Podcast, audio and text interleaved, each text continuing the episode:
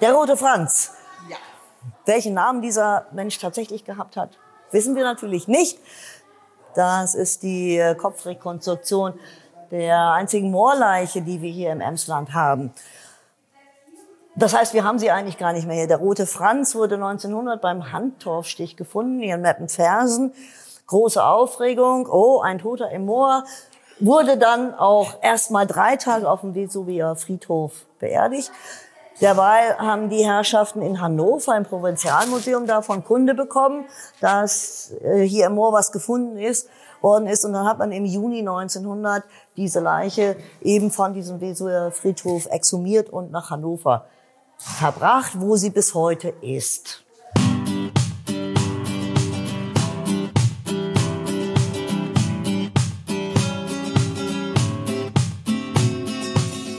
In der Dauerausstellung des Emsland Archäologiemuseums begibt man sich auf eine Zeitreise durch die frühe emsländische Geschichte von der Steinzeit bis ins Mittelalter. Beim Bummel durch das idyllisch gelegene Haus an der Koppeschleuse in Meppen erklärt die Museumsleiterin Silke Soberg-Röhr anhand von Ausstellungsstücken, wie die Menschen es um 3500 vor Christus geschafft haben, die eindrucksvollen Großsteingräber zu errichten und warum das Emsland im wahrsten Sinne des Wortes steinreich ist. Wir plaudern über Hünenbetten und den Roten Franz sowie über Erfahrungswerkstätten und Mitmachprogramme für große und kleine Museumsbesucher. Und wir blicken auf die nächste Museumssaison, die bereits in Vorbereitung ist.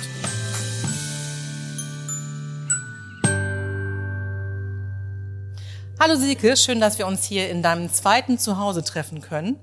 Ähm, wir stehen jetzt hier, genau, äh, in, quasi in der Eiszeit. Zwischen uns herrscht keine Eiszeit. Na Gott sei Dank nicht. Ähm, das, dann schließt sich gleich mein, äh, meine erste Frage an. Und zwar ähm, im Ausstellungszentrum ähm, wird auf Basis von Ausgrabungen die Ur- und Frühgeschichte äh, im Emsland ähm, gezeigt. Ähm, was kannst du uns über die Region in der Jungsteinzeit erzählen? Oh, Jungsteinzeit kann man eine ganze Menge erzählen. Eigentlich müssten wir jetzt rausfahren und so eine kleine Tour machen über den Hümmling und uns die ganzen Großsteingräber angucken, die ja in der Jungsteinzeit hier gebaut wurden, entstanden sind. Nun haben wir hier dummerweise keine Berge, wo man irgendwelche großen Steine abbauen könnte. Wie sind die fetten Findlinge hierher gekommen? Nämlich mit der Eiszeit. Und da stehen wir jetzt hier schön vor unserem nachgebauten Eisberg, der darstellen soll, ah, das Emsland ist in den Eiszeiten betroffen gewesen. Es ist zum Teil auch von dicken Eisschichten überlagert gewesen. Und irgendwann, Thema Klimawandel oder Klimaerwärmung, sind diese Eisberge abgetaut und haben Geröll hier liegen lassen. Und dieses Geröll ist eigentlich das ideale Baumaterial gewesen für unsere jungsteinzeitlichen Menschen, unsere Vorfahren, die hier die riesigen Steingräber gebaut haben. Du hast es erwähnt, das Emsland ist im wahrsten Sinne des Wortes steinreich.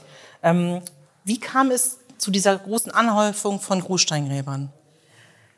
Ja, wie kommt es zu dieser großen Anhäufung von Großsteingräbern? Also wir haben eigentlich zwei Regionen bei uns im Emsland, wo es äh, eine Kumulation von Großsteingräbern gibt. Einmal auf dem Hümmling, ich sage immer so locker das Hümmlinggebirge, was eine Grundmoräne ist, die eben auch in den Eiszeiten entstanden ist, war ein idealer Lebensraum für die Menschen, weil hochwasserfrei, aber trotzdem eben Wasser in der Nähe, was ja lebenswichtig ist, wie wir wissen, nicht nur zum Waschen ein beliebter Siedlungsstandort und klar, wo man wohnt, will man auch seine Verstorbenen irgendwie in der Nähe haben und da sind dann auch die Steingräber äh, entstanden.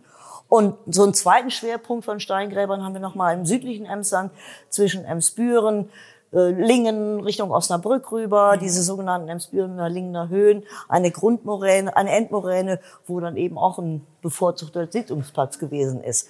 Übrigens hat es wesentlich mehr Großsteingräber bei uns gegeben, als es, wir das heute noch haben oder kennen. Wir haben insgesamt 61 erhaltene Anlagen mehr oder weniger gut erhalten. Es hat aber mal weit über 100 gegeben. Und dann kann man sich so ein bisschen ja ausrechnen oder ausdenken, wie viele Menschen hier schon gelebt haben und das vor über 5000 Jahren.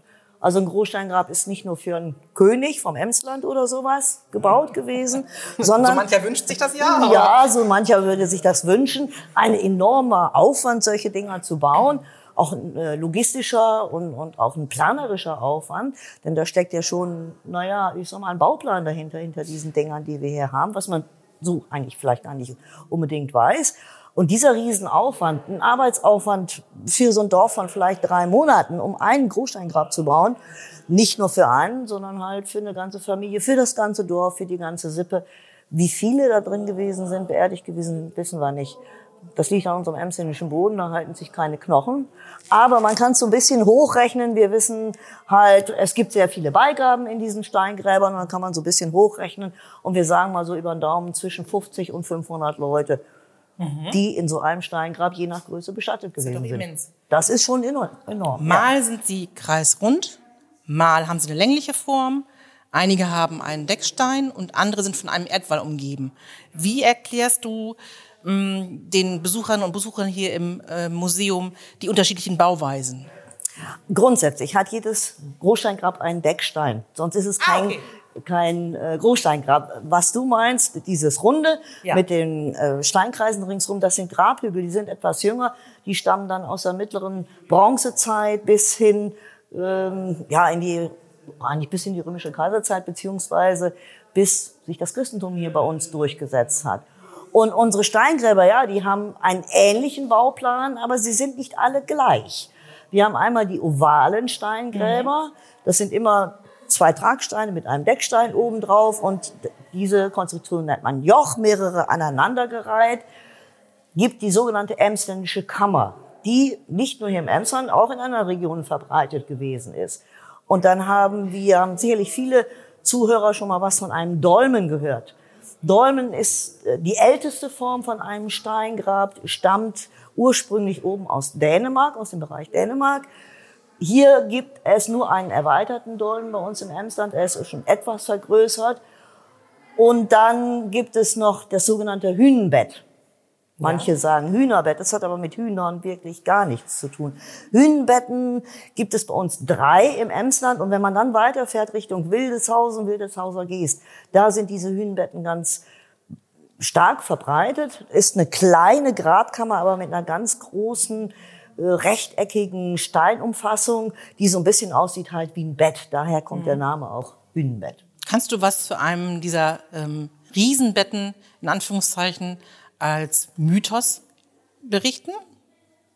Gibt es da irgendwie eine Sage um ein bestimmtes Grab? Es gibt so viele Sagen um die Großsteingräber.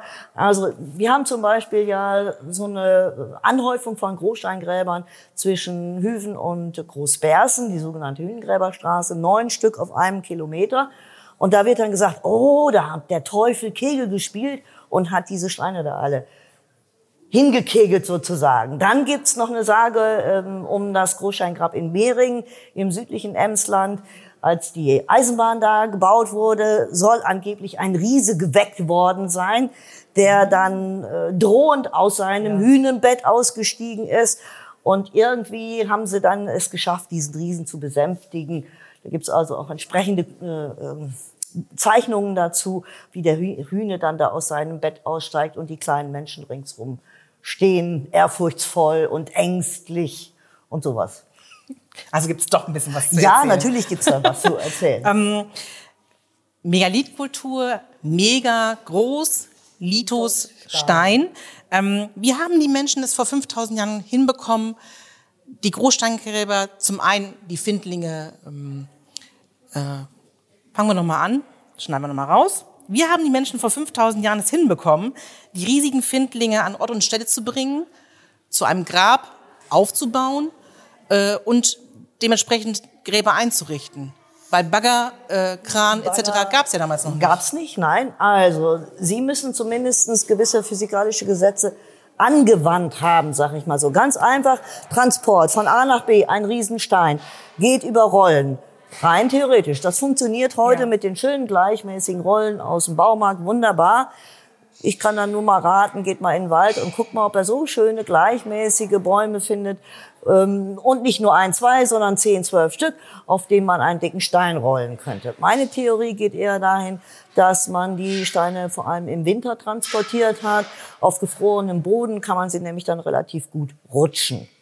Und Steingrab aufbauen ich habe vorhin schon mal gesagt, es gehört ein gewisser Plan dazu, den die Menschen mit Sicherheit gehabt haben. Wahrscheinlich nicht aufgezeichnet, wie wir uns das vielleicht heute als Bauzeichnung ja, vorstellen. Du oder so. nicht mehr fragen. Ne, das ja. äh, entfällt und Überliefert sind solche Zeichnungen leider Gottes auch nicht. Naja, sie haben schon einen Plan gehabt. Ihre, die Tragsteine sind dann äh, nicht einfach so auf die Erde aufgestellt worden, sondern man hat Kuhlen ausgehoben, wo man diese Tragsteine mit Hebelwirkung reingehieft hat. Dann, wir sehen ja heute nur die Ruinen von den Großsteingräbern. Die sind alle mit einem, einer Art Trockenmauerwerk verbaut gewesen. Also die Tragsteine passen ja nicht immer hundertprozentig aneinander. Und die Lücken dazwischen wurden mit kleinen Geröllsteinen gefüllt, die man so ineinander ge gequetscht hat, weil man halt Mörtel oder sowas noch nicht gekannt hat. Auch der Fußboden von den Steingräbern ist gepflastert gewesen mit ganz kleinen Kieselchen. So, und wie kriegt man dann die mehrere Tonnen schweren Decksteine oben drauf? Das ist das große Rätsel. Obelix war, glaube ich, nicht im Emsland. Kann ich mich nicht dran erinnern, mal was gehört zu haben. Man weiß es nicht. Man weiß, weiß es nicht. Genau. Es ist relativ einfach. Wenn man weiß, dass diese Steingräber alle mit Erde überhügelt gewesen sind. Und dann schüttet man erstmal Erde auf bis zur Oberkante der Tragsteine, dass man eine schiefe Ebene bekommt. Und auf dieser oder über diese schiefe Ebene kann man dann die Decksteine mit Hilfe von Seilen, Zugtieren oben drauf hieven. Sehr viel Handarbeit, sehr viel Mühe. Ja, hat ja auch gut drei Monate geschätzt gedauert, bis ein Steingrab fertig war. Mm, okay. Apropos Findling, riesig, ähm, groß. Im Jahr 2020 wurde auf dem Acker im Hümlingdorf Hüven der 100 Tonnen schwere Findling äh, auf dem Acker zufällig gefunden. Zufällig in Anführungszeichen. Ähm, Nichts Besonderes im Emsland. Es gibt ja diverse, also ich weiß zum Beispiel in Finn ist auch so ein, so ein Riesending am, mhm. am Ortseingang. Die sind halt mit der Eiszeit hierher gekommen und verbergen sich dann eben unter dem heutigen Laufhorizont, sage ich mal so, tief in der Erde, je nachdem, wann sie hierher verbracht worden sind. Hat nichts mit den Steingräbern ja. zu tun. Hat man euch damals bei dem Fund ähm, dazugeholt als Experten, um hier auch vom Archäologiemuseum aus mal dazu ein Statement ja, abzugeben? Ja, ja, natürlich. So ein bisschen zu beraten, Richtig. was zu tun. Also wir sind eigentlich die Ersten gewesen, die offiziell gefragt wurden. Und äh, damals damalige Fachbereichsleitung hat dann gesagt, nee, nee, das hat mit uns nichts zu tun. Das ist dann eher ein Naturdenkmal und kein Kulturdenkmal oder Bodendenkmal, haben wir dann eigentlich keine Aktien drin. Er hat ja jetzt einen guten Platz gefunden, der Koloss von Höven und das kann man sich ja gerne auch anschauen zwischendurch mal. Fall. Wie sieht es denn sonst mit Ausgrabungen in der Region aus? Da werdet ihr doch bestimmt auch ähm, involviert. Auf jeden Fall. Wir haben ja jetzt auch wieder einen Kreisarchäologen hier, der eben mit solchen Sachen sich befasst, der Thomas Kassens. Und er ist unheimlich viel unterwegs, weil immer irgendwo hier eine Kleinigkeit, da eine Kleinigkeit ist, wobei er selber eigentlich keine Ausgrabungen macht, sondern die Grabungsfirmen, die dann diese Ausgrabungen machen, betreut, begleitet. Jetzt aktuell war er zum Beispiel auch bei, ähm, ist zugerufen worden zu ähm, Arbeiten in der Gymnasialkirche hier in Meppen, wo man dann auch irgendwo auf kuriose Schichten gestoßen ist und da war sein Fachwissen gefragt. Auch damit hat er natürlich zu tun, nicht nur mit der Ur- und Frühgeschichte, Aktuell fängt jetzt eine Grabung an den Haaren. Dann haben wir natürlich unsere in Anführungsstrichen Altgrabungen. Ähm, meine Lieblinge sind da Walchum und Geste auf jeden Fall. Die im Moment ruhen, sage ich mal so, weil akut kein ähm, Bedarf ist, da weiter zu suchen. Aber sobald da Baugebiete erweitert werden, sind wir natürlich dann wieder vor Ort. Genau. Und in Laxner Esch seid ihr da auch involviert? Nein. Das ist dann Städtische Nein, Sache. Das ist städtische Sache. Die Stadt Lingen hat mittlerweile ja auch einen eigenen äh, Stadtarchäologen und alles, was also Lingen, Meppen, Papenburg angeht, die Stadtgebiete sind wir nicht zuständig. Die haben ihre eigenen Denkmalschutzbehörden, wir sind für das Kreisgebiet zuständig. Wobei dann also solche Gemeinden wie äh, oder Städte wie äh, Meppen, die keine Eichen eigene Denkmalschutzbehörde haben, schon bei uns um Amtshilfe nachfragen und selbstverständlich sind wir dann natürlich vor Ort und helfen den Kollegen. Mhm. In der Dauerausstellung vom Emsland Archäologiemuseum geht es für die Besucherinnen und Besucher auf eine Zeitreise, kann man ja durchaus sagen, durch die frühe emsländische Geschichte. Mhm. In welcher Zeit hättest du gerne gelebt? Oh je. Also nicht in der Ur- und Frühgeschichte. so viel steht fest. So viel steht fest. Also sagen wir mal so. Ähm, die, die Steinzeit, die Jungsteinzeit ist schon eine vergleichsweise, in Anführungsstrichen, zivilisierte Zeit gewesen. Und ich habe, bewundere die Menschen, die in dieser Zeit gelebt haben, die unglaublich erfindungsreich gewesen sind, die sehr viele Sachen erfunden haben, von denen wir heute noch unseren Nutzen ziehen. Also Geschirr gab es vor der Jungsteinzeit nicht. Als Jäger und Sammler braucht man kein Geschirr, geht bloß kaputt, wenn man hin und her reist. Ne? Also, dass wir morgens unsere Kaffeetasse benutzen, verdanken wir letztendlich den Jungsteinzeitleuten. Dass wir in Häusern wohnen und nicht in Zelten oder unter irgendwelchen Höhlenvorsprüngen, verdanken wir der Jungsteinzeit. Denn die haben den Hausbau erfunden. Übrigens Fachwerk gibt's ja bis heute. Ne? War also schon gar nicht so dumm. Auto, Fahrrad, also rund rollt besser, auch eine Erfindung aus der Jungsteinzeit. Und wenn man das alles zusammenfasst, auch Ackerbau, Viehzucht, sesshafte Lebensweise, dann kann ich nur den Hut davor ziehen und äh, Respekt. Mit dem Wissen, was man heute hat und den Ansprüchen, die man heute hat, an, an Wärme, an Hygiene, an Sauberkeit etc., fließend Wasser und so weiter, möchte ich nicht in der Jungsteinzeit gelebt haben. Aber die Menschen haben das halt, was wir heute an Vorzügen der modernen Zivilisation genießen, überhaupt gar nicht gekannt und dann haben sie es auch nicht vermisst. Das stimmt, unbestritten. Wir sind jetzt nicht die einzigen Gäste, das kann man im Hintergrund vielleicht ein bisschen hören. Ähm, Im Jahr 2020 gab es den Zusammenschluss vom Emsland Archäologiemuseum und dem Stadtmuseum Meppen zum äh, Museen an der Koppelschleuse. Zu den Museen an der Koppelschleuse, ja. genau. Ähm, beide unter einem Dach beschäftigen sich eben mit der, sagen wir mal, Emsland-Geschichte beziehungsweise mit der Meppen-Geschichte. Ähm, wie reagieren eure ähm, Besucherinnen und Besucher auf das neue Konzept? Wie hat sich das eingegruft mittlerweile? Es hat sich ganz gut eingegruft. Also ich, ich will mich ja nicht selbst beweihräuchern. Meistens finden die Leute das, das ganz gut, wenn genau. sie hier rausgehen, ja. sage ich mal so. Ähm, es ist eine Bereicherung für beide Teile. Wir sind ja nun zwei eigenständige Institutionen unter einem Dach. Kooperation funktioniert hundertprozentig. Das sind halt Menschen, die miteinander arbeiten und äh, wenn man miteinander spricht, kommt man auch miteinander aus. Es gibt natürlich auch immer mal so kleine Reibereien, was aber ja völlig normal ist, nichts nichts Besonderes, mhm. wie auch immer. Die Besucher, glaube ich, nehmen das gar nicht so wahr, dass es zwei völlig unterschiedliche Institutionen sind. Einmal ist es ja die Stadt, Träger des Stadtmuseums und der Landkreisträger des Archäologiemuseums. Das wird aber außen, von außen gar nicht so wahrgenommen. Es ist ja auch ein Gebäude. Das, der ja Altbau genau. wurde saniert und es genau. gab den Anbau. Richtig. Alles unter einem Dach. Ja. Macht auch, macht, macht auch Sinn. Sinn. genau. Und äh, ich denke, es ergänzt sich auch ganz gut. Mhm. Wir gehen ja in unserer Dauerausstellung durchaus äh, auf die ersten Anfänge der Mapner ein. Es hat ja hier in der Ohrenfrühgeschichte auch durchaus Leben gegeben. Und die Mapner berufen sich auch immer wieder auf ihre, auf unsere Archäologie, wenn also in der Stadt zum Beispiel gegraben wurde, Marktplatz, Stichwort zum Beispiel, oder Hinterstraße, wo auch immer. Auch da gibt's ja die Berührungspunkte mit der Archäologie. Wir hören ja nicht einfach schlagartig an dem Zeitpunkt, zu dem Zeitpunkt auf, wo es die schriftliche Überlieferung gibt. Heute ist es einfach ein Miteinander, ein interdisziplinäres Arbeiten. Und das machen wir hier praktisch vor Ort. Das funktioniert. Es ist ein Zusammenspiel, ein gutes Zusammenspiel. Das ist ein gutes, es Fall. kommt immer auf die Menschen an und die Menschen, die hier im Moment äh, arbeiten, da passt die Chemie, um es mal ganz einfach zu sagen. Wunderbar. Kurze Pause und ein kleiner Hinweis. Abonniert uns direkt auf eurer Lieblingsplattform, damit ihr zukünftig keine Folge verpasst. Alle Infos über die Ferienregion Emsland findet ihr auf unserer Internetseite emsland.com Folgt uns gerne bei Instagram unter Emsland Touristik oder bei Facebook unter Emsland. Anregungen und Vorschläge für neue Podcast-Folgen könnt ihr uns gerne an podcast.emsland.com schicken. Viele Grüße und jetzt geht's weiter.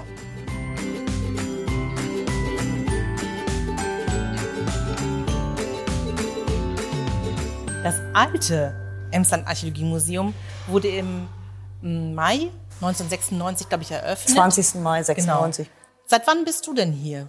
Beziehungsweise hast die Museumsleitung übernommen? Also ich bin ja lange Zeit vertreten, stellvertretende Museumsleiterin gewesen bis zur Verrentung von Frau Dr. Kaltofen.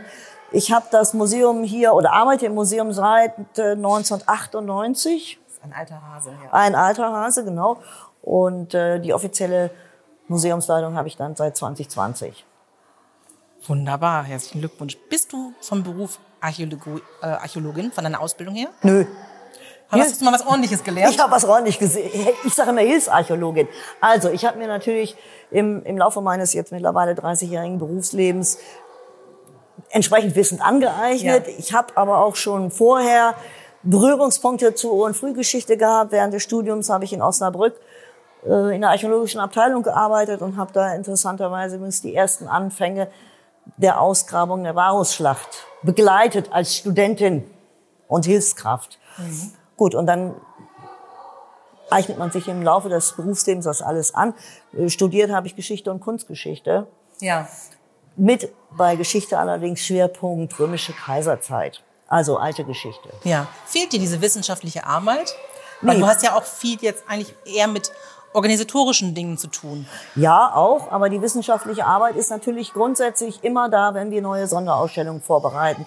Und da wir nicht nur Archäologie, archäologische Themen haben, sondern eben viel kulturhistorische Themen, um eben über diesen Tellerrand Archäologie hinauszublicken, ist die, die wissenschaftliche Arbeit immer mit dabei. Denn jede Sonderausstellung, egal was man macht, muss man entsprechend vorbereiten. Dass man natürlich hinterher keinen wissenschaftlichen Aufsatz äh, an, an die Wand pinnt, wie man das an der Uni gemacht hat, ist klar. Man muss es ja so verständlich dann auch rüberbringen und auch nicht zu viel, dass es jeder nachvollziehen kann. Aber die Grundlagen müssen bei uns natürlich oder speziell dann bei mir da sein, dass man seine Mitarbeiter entsprechend eingrooven kann in so ein Thema und auch dann die Besucher von ganz klein bis ganz alt. Ja, wir schlendern ja jetzt hier auch so nebenbei immer ähm, durch das Museum. Und äh, mir ist dieser äh, nette junge Mann hier aufgefallen, dessen Kopf man leider nur noch mal sehen kann oder zumindest sehen kann. Was hat es mit diesem äh, Herren auf sich? Erzähl mal. Der rote Franz. Ja. Welchen Namen dieser Mensch tatsächlich gehabt hat, wissen wir natürlich nicht. Das ist die äh, Kopfrekonstruktion der einzigen Moorleiche, die wir hier im Emsland haben. Das heißt, wir haben sie eigentlich gar nicht mehr hier. Der rote Franz wurde 1900 beim Handtorfstich gefunden, hier in Meppenfersen. Große Aufregung. Oh, ein Toter im Moor. Wurde dann auch erst mal drei Tage auf dem Vesuvier Friedhof beerdigt. Derweil haben die Herrschaften in Hannover im Provinzialmuseum davon Kunde bekommen, dass äh, hier im Moor was gefunden ist, worden ist. Und dann hat man im Juni 1900 diese Leiche eben von diesem Wesuer Friedhof exhumiert und nach Hannover verbracht, wo sie bis heute ist. Rote Franz war einmal zu Gast bei uns. 2006 hat es eine große Ausstellung gegeben über Moorleichen hier im nordeuropäischen Bereich, sagen wir mal so. Das war eine riesengroße internationale Ausstellung, wo die Niederländer dabei waren, die Iren, die Engländer. Die Ausstellung ist durch die ganze Welt gereist und damit eben auch unser, in Anführungsstrichen, Roter Franz. Und am Ende dieser Ausstellung ist er dann für sechs Wochen hier zu Besuch gewesen, in Anführungsstrichen in seiner alten Heimat.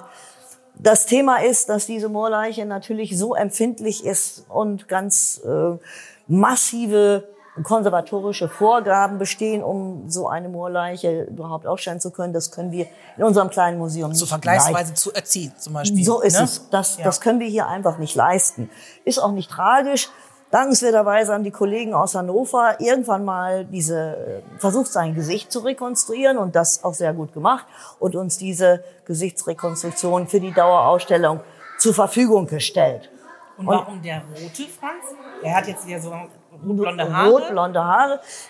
Ursprünglich, man hat natürlich diese Leiche äh, genauestens untersucht. Ja. Man weiß, dass er blaue Augen hatte. Man weiß, dass er 1,80 bis 1,85 groß gewesen ist, 25 bis 30 Jahre alt gewesen ist und dass er eigentlich blonde Haare hatte. Nun hat er dann ein paar Jahre, um nicht zu sagen 1600, im Moor gelegen. Genau. und durch die Gerbsäure im Moor haben ja. sich die Haare dann so rötlich gefärbt und das hat ihm dann eben auch diesen Spitznamen damals eingebracht, der Rote Franz. Mhm. Der Rote Franz gehörte jetzt auch mittlerweile zur Dauerausstellung des Museums. Ja. Mhm, ihr macht ja nebenbei auch noch dann jährlich wechselnd, monatlich wechselnd ähm, Sonderausstellungen. Ja. Was steht denn bei euch ähm, als nächstes an? Im Moment haben wir ja noch zum Thema Waschen, Wasserwaschbrett, Seifenlauge, alles was mit Waschen zu tun hat seiner selbst waschen und Klamotten waschen und so weiter und so fort über die Jahrhunderte und durch die verschiedenen Kulturen. Wir gucken da mal über unseren Tellerrand Emsland hinaus und ja. auch Europa hinaus. Und als nächstes ab Sommer, also ab 1.6. nächsten Jahres, das wird die Die Kleinen ganz besonders freuen, heißt es Urmel, Urzeit, Ungetüme. Dinosaurier im Emsland. Das ist doch ein Thema. ja. Ja, ich denke auch, das ist. Da kriegen wir sie alle. Da kriegen wir sie alle, hoffentlich. Wunderbar. Stichwort Museumspädagogik. Ihr ja. macht ja jetzt neben den Ausstellungen, neben eurer Arbeit im wissenschaftlichen Bereich auch eine ganze Menge für die kleinen und großen Gäste des Museums. Sei es ein Steinzeitgeburtstag, seien es äh, Werkstätten, dass ihr in Gruppenarbeiten was macht, ihr öffnet euch für Schulklassen. Was macht ihr so nebenbei? Was, was kannst du so beschreiben? Was gehört zu eurem Repertoire? Naja, wir haben einmal unser Standardrepertoire. Wir machen ganz gezielt für ähm, die weiteren führenden Schulen, die Jahrgänge fünf vor allem, fünf und sechs, die haben laut Kerncurriculum ihrer Schulen das Thema Steinzeit. Ja. Und dazu bieten wir an ein, ein Projektvormittag, sprich Unterricht zum Thema Steinzeit, aber zum Anfassen. Es gibt also einen theoretischen Teil und anschließend sollen die Kinder, die hierher kommen, selber was machen, in diesen Erfahrungswerkstätten mit ihren eigenen Händen mal arbeiten, um so ein bisschen nachzuvollziehen, wie die Arbeitsvorgänge früher gewesen sind. Beispiel Töpfern oder Bogenschießen oder Schmuck aus Naturmaterialien herstellen, haben wir jetzt gestern zum Beispiel noch gemacht. Das vertiefen wir in sogenannten AG-Angeboten. Wir gehen also auch an die Schulen selber in, im Rahmen des Ganztagsunterrichts, dass wir dann alle Themen, die zum Thema Steinzeit gehören, ein bisschen intensiver mit den mit kleineren Gruppen bearbeiten und auch da geht es neben einem theoretischen Teil immer darum, auch ein bisschen praktisch zu arbeiten. Das Learning by doing. Das, genau, Learning by Doing, dass Kinder was ausprobieren können, was anfassen und dass sie auch was zum Mitnehmen haben und sagen können, hier, guck mal, das habe ich da in meiner AG gemacht. Und dann haben wir natürlich immer zu unseren äh, Sonderausstellungen irgendwelche jeweils passende Aktionen, Aktionen dazu. Ich habe jetzt zum Beispiel im, im, in den Herbstferien noch mal eine Aktion zum Thema Seife, Seifen machen, Seifen kneten für die Kinder. Wir haben für Erwachsene noch ein Parfumseminar. Dann werden wir im November noch mal das Thema Steinwerkzeuge herstellen, ganz intensiv bandeln. An einem Wochenende habe ich einen Fachmann eingeladen äh, im November, der hier demonstriert, wie aus einer dicken Feuersteinknolle ein Werkzeug wird, ein vernünftiges hoffentlich. Und auf dem wunderschönen Areal hier an der Koppelschleuse öffnet ihr ja auch, sagen wir mal, euer Areal für Gäste, lade zu Museumsfesten ein. Ähm, ja. Was gehört da zu eurem Repertoire? Erzähl mal ein bisschen. Also zum einen ähm, werden wir jetzt ab kommendem Jahr, wir haben das jetzt in diesem Jahr so ein bisschen angefangen, werden wir aber fortführen, im Museum selber so ein bisschen die Wissenschaftlichkeit rausstellen unter dem Titel Geschichte vor acht gibt es hier zu verschiedenen Themen Vortragsabende. Geht immer so anderthalb, zwei Stunden, also Geschichte vor 20 Uhr sozusagen. Dann hatten wir vergangenes, äh, vergangenes Wochenende eine kleine Veranstaltung. Da haben wir hier Römer zu Gast gehabt. Auch die römische Kaiserzeit ist hier ja ein Thema. Wir haben dann im nächsten Jahr wieder einen großen historischen Markt, wo wir eigentlich durch alle Jahrhunderte reisen von Leuten, die Steinzeit darstellen, steinzeitliches Handwerk, über das klassische Mittelalter bis hin zum modernen, mehr oder weniger modernen Handwerkern aus dem 19. und frühen 20. Jahrhundert. Und das ist jetzt nicht irgendwie so ein Lager, wo man gucken kann, wie die Leute dann äh, da mittags über dem offenen Feuer ihre Erbsensuppe kochen.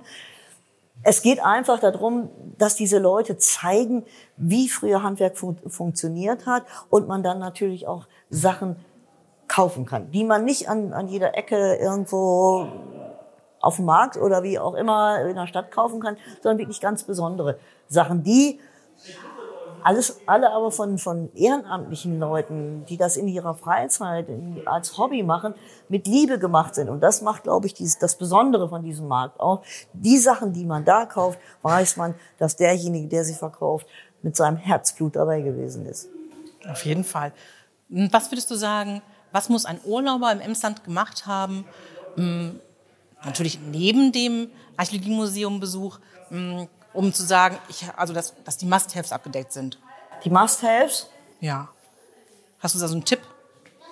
Also natürlich unsere Großsteingräber, das ist selbstverständlich. Und, und da kann man, kann man eigentlich nur sagen, Das, die Hühnengräberstraße zwischen Großbersen und Hüven. Die Hüvener Mühle ist ein Must-Have, finde ich. Die einzig erhaltene, originale, historische Windwassermühle, schon was ganz Tolles. Also ich, wenn ich solche Exkursionen mache, ich hatte äh, vor einiger Zeit nette junge Gäste, Studenten von der Universität aus München, mit denen habe ich besagte Hühnengräberstraße gemacht, wo neun Großsteingräber der Teufel dahin gekegelt hat, ja. sozusagen. Dann haben wir die Hüvener Mühle, diese kombinierte Windwassermühle uns angesehen. Von da aus sind wir nach Schloss Clemenswert gefahren. Das ist ein absolutes Must-Have. Und dann war eigentlich der Nachmittag schon wieder um. Und du hast jede Menge Zeitgeschichte gezeigt. Auf jeden Fall. Welchen Lieblingsplatz hast du selber im Emsland? Abgesehen natürlich von dem Museum oder deinem Zuhause. Gibt's da was, wo du sagst, da zieht es mich immer wieder hin? Schloss Clemenswert. Unbestritten? Unbestritten, Warum? ja. Also, Was reizt dich so daran? Äh, ich pflege immer zu sagen, ich habe auf Clemenswert laufen gelernt. Mein Vater war äh, mittelhohes Tier beim damaligen Landkreis Aschendorf-Hümmling und der hat für den Landkreis damals die Verhandlungen geführt um den Ankauf dieses Schlosses, das ja jetzt in, in Besitz des Landkreises Emsland ist. Und da diese Verhandlungen mit den Herzögen von Arenberg und deren Vertretern etwas problematisch waren, so wie mein Vater immer erzählt hat, hat er uns natürlich dann immer dahin geschleift und hat gesagt, hier, ne, die Blaublütigen und so weiter. Und ich musste dann als Kind da mitstapfen, fand ich ja ganz doof. Als kleines Mädchen, vier Jahre alt oder was. Der, das Highlight war dann, ja, wir gehen hinterher in die Hümmlinger Teestube, da kriegst du dann ein Eis oder im Winter eine Fanta. Das war das Highlight. Und es hat mich eigentlich mein ganzes Leben begleitet, ja. dieses Schloss. Ich habe also da äh, dann auch meine Examensarbeit drüber gemacht und habe zwischendurch jetzt auch immer noch mal zu bestimmten Themen darüber gearbeitet. Also das ist so mein, mein absolutes Highlight. Super. Ähm, gehst du in deiner Freizeit einem bestimmten besonderen Hobby nach, neben den Zeitreisen, die du so machst, was so eigentlich gar nichts mit deinem Job zu tun hat? Gibt es da irgendwas Außergewöhnliches? eigentlich habe ich mein Hobby zum Beruf gemacht, glaube ich. Also gerade so die, die Beschäftigung mit Geschichte, auch intensive Beschäftigung mit Geschichte, Zeitreisen, schon ganz richtig, was du sagst. Äh, also Darstellung 18. Jahrhundert, das ist halt auch mit, im Zusammenhang mit Clemens Wert so mein Ding, wo ich dann ja deutschlandweit eigentlich unterwegs bin, im Sommer an den Wochenenden. Und sonst alles Mögliche, was irgendwas mit Handarbeit zu tun hat oder mit Basteln oder so, das ist so mein Ding. Das ist eine runde Sache.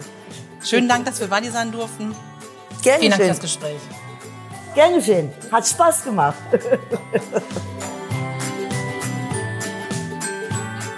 Auf der Internetseite www.archäologie-emsland.de erfährt man alles über die Ausstellungen und Events des ganzjährig geöffneten Emsland-Museums.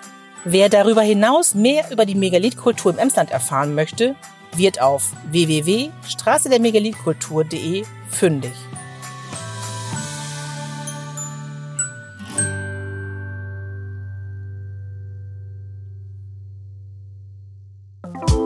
Produktion der Rabaukenstudios. Rabaukenstudios.de